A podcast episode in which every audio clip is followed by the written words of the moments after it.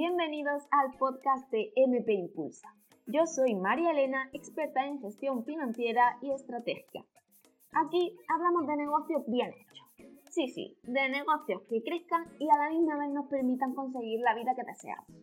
Te doy las gracias por llegar hasta aquí y por mi parte yo te prometo que en cada episodio compartiré contigo las claves que te permitirán aumentar tu mentalidad estratégica y de negocio, así como enamorarte de tus números.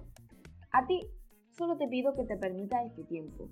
Y una vez más, gracias, porque ahora sí, arrancamos con el episodio de hoy.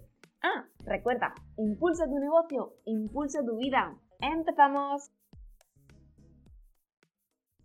Hoy quizás vamos a tener el capítulo que más habéis pensado que eh, no hace falta y es el que más habéis escuchado. Y es que hoy realmente vamos a definir ese buyer persona, pero no simplemente quedarnos ahí. Vamos a definirlo y vamos a ver para qué realmente va a servir el tenerlo definido, el cómo va a modificar ese buyer persona los servicios o productos que tengamos en nuestra empresa. Así que creo que este es un tema que es muy importante porque realmente tenerlo bien definido puede marcar un rumbo u otro de tu negocio. En primer lugar, a la hora de plantearse quién es tu buyer persona, quiero que te quites todas las creencias que tengas en tu cabeza y que no mires solamente a la persona que ya te está comprando.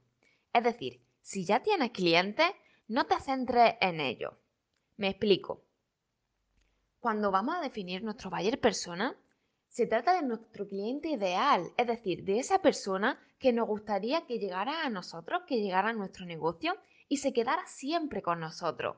Es decir, que lo, se fuese moviendo por nuestra escalera de valor, es decir, fuese pasando por nuestros diferentes servicios, nuestros diferentes productos y que la rueda no acabara nunca. Es decir, un cliente con el que no te gusta estar. Al final, tienen que encajar contigo en valores, en ver un poco la vida como tú la ves.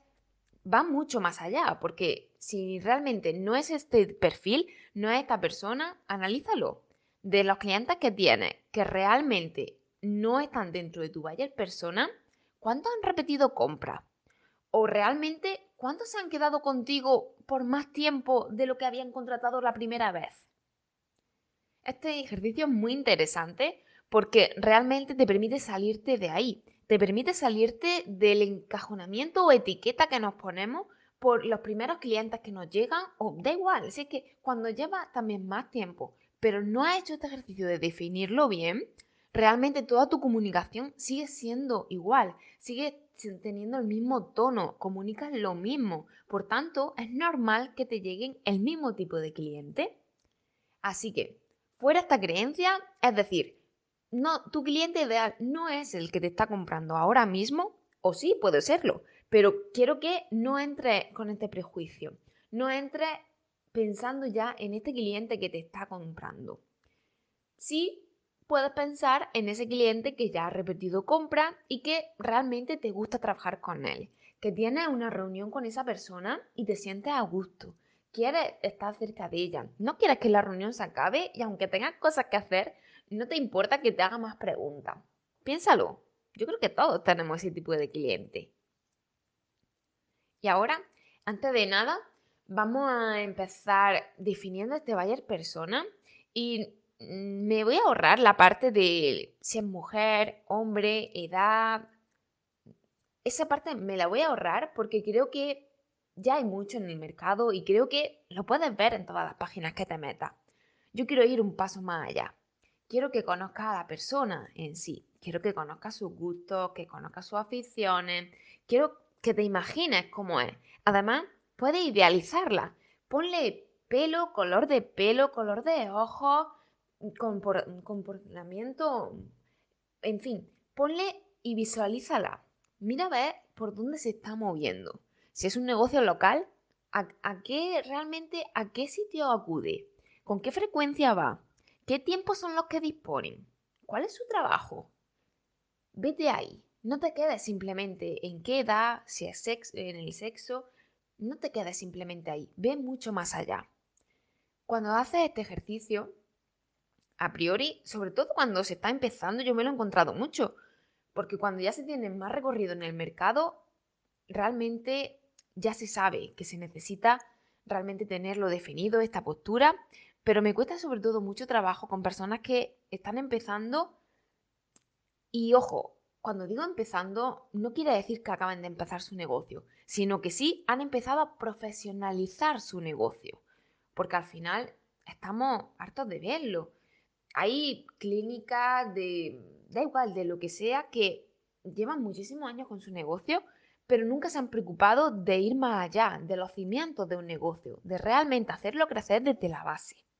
Así que quiero que em, empieces con esta visualización de ese cliente ideal, de su compostura, de, todo. Quiero que te lo imagines y que ahora mismo lo tengas delante.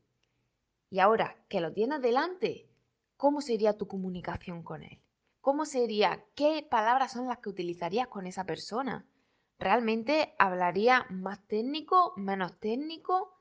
¿Cómo sería tu comunicación con esa persona? ¿Qué contenido es el que le gustaría a esa persona recibir?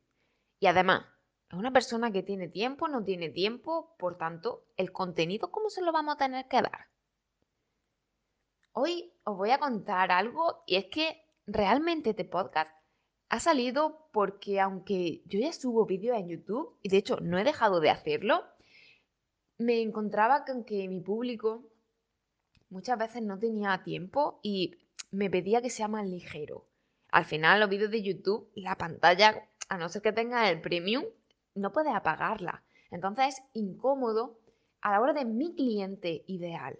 Porque es una persona que quiere formarse, es una persona que quiere hacer crecer su negocio, es una, es una persona que está buscando esa mentalidad estratégica.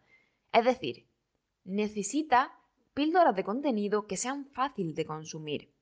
Por eso nació este podcast. Así que fíjate si es importante tener realmente definido y bien definido el cliente ideal o buyer persona.